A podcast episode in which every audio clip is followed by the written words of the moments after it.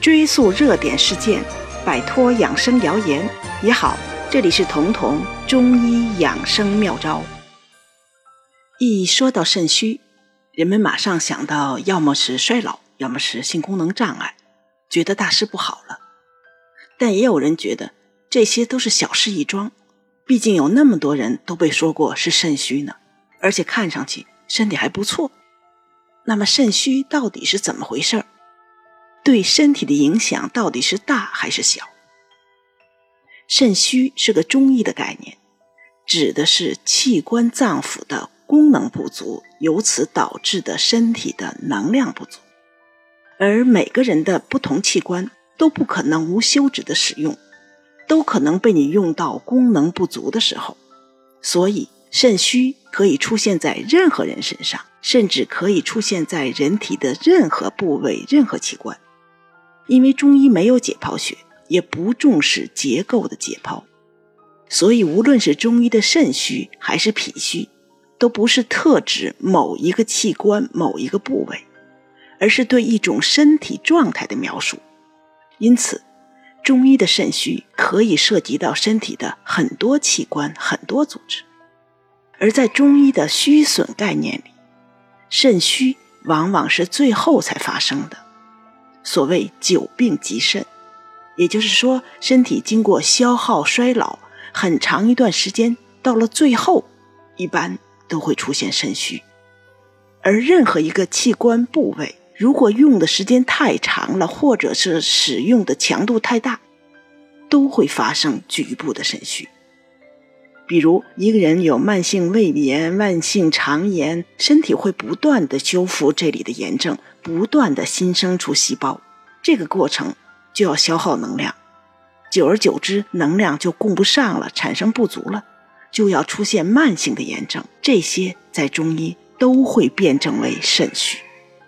或者，这个人膝盖受过伤，过了几年，膝盖的伤虽然好了，但是膝盖这个地方比其他部位。更容易怕冷，遇到刮风下雨，膝盖先会不舒服。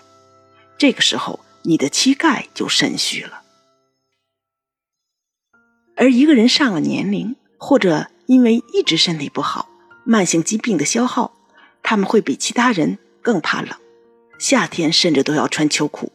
这种情况，这个人就是整个都肾虚了。一般中医会说他是肾虚，或者说肾虚体质。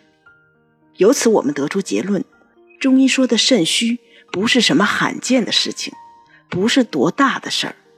但是，如果你的肾虚的状态不遏制、不改善，确实会加速局部或者整个人的衰老，而衰老之后就是死亡。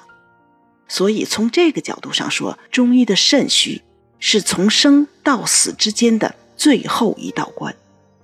只不过，这个死。不一定是我们说的死亡，而可能是说器官功能的衰竭。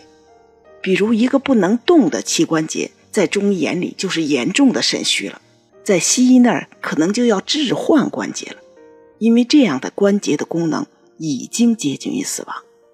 所以，想要减缓衰老，通俗的讲就是离的死亡远一点那就要及时而且正确的补肾。那么，什么情况下就知道你是肾虚了？一个典型的表现就是怕冷，全身的怕冷是肾虚的状况或者肾虚的体质，局部的怕冷就是局部的肾虚了。但不管哪一种，在中医都必须用补肾药，最常用的就是六味地黄丸和金匮肾气丸。大家都知道，六味地黄是补肾阴的，金匮肾气是补肾阳的。其实这两个并不矛盾，因为肾阴和肾阳是蜡烛和火苗的关系，肾阴相当于蜡烛，是根本；肾阳相当于火苗，是表象。肾阳足了，火苗旺了，人才不会肾虚，才会不怕冷。但要想肾阳足，火苗旺，不能只是一味的调亮火苗，你的蜡烛必须要储备足够，要耐烧。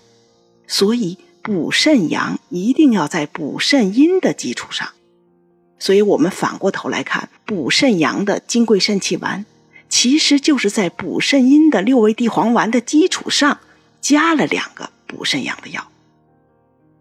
所以，对这种补肾阴、补肾阳，或者说觉得自己怕冷、肾虚的时候，问到我，我一般都会建议先从六味地黄丸开始吃，因为六味地黄丸是补肾阴的，肾阴足了，蜡烛足了，火苗自然会旺。如果吃了这个补肾阴的，感觉不上火，或者是觉得力量不足、怕冷还很严重，这个时候你再换成金匮肾气丸。在补蜡烛的同时，再挑亮火苗。而且这两个药不只是治疗全身怕冷，对慢性胃炎、慢性肠炎、慢性肝炎、慢性肾病，甚至说他们已经有一些癌变趋势了，或者说关节呀损伤、劳损导致的什么腰腿怕冷、肩膀疼啊，只要是慢性的、持续不好，随着你的年龄逐渐加重的，往往都是肾虚。这两个药都是常用药，而一个人即使看起来很壮实，这并不代表他没有肾虚的局部，而很多病就是从局部发生的。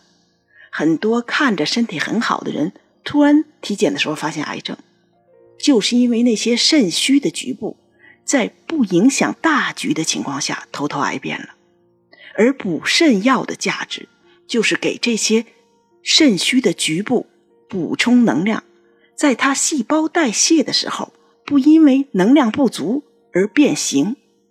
而我们所说的癌变或者癌细胞，就是一个正常细胞在生长过程中因为能量不足而变坏，变成癌症的。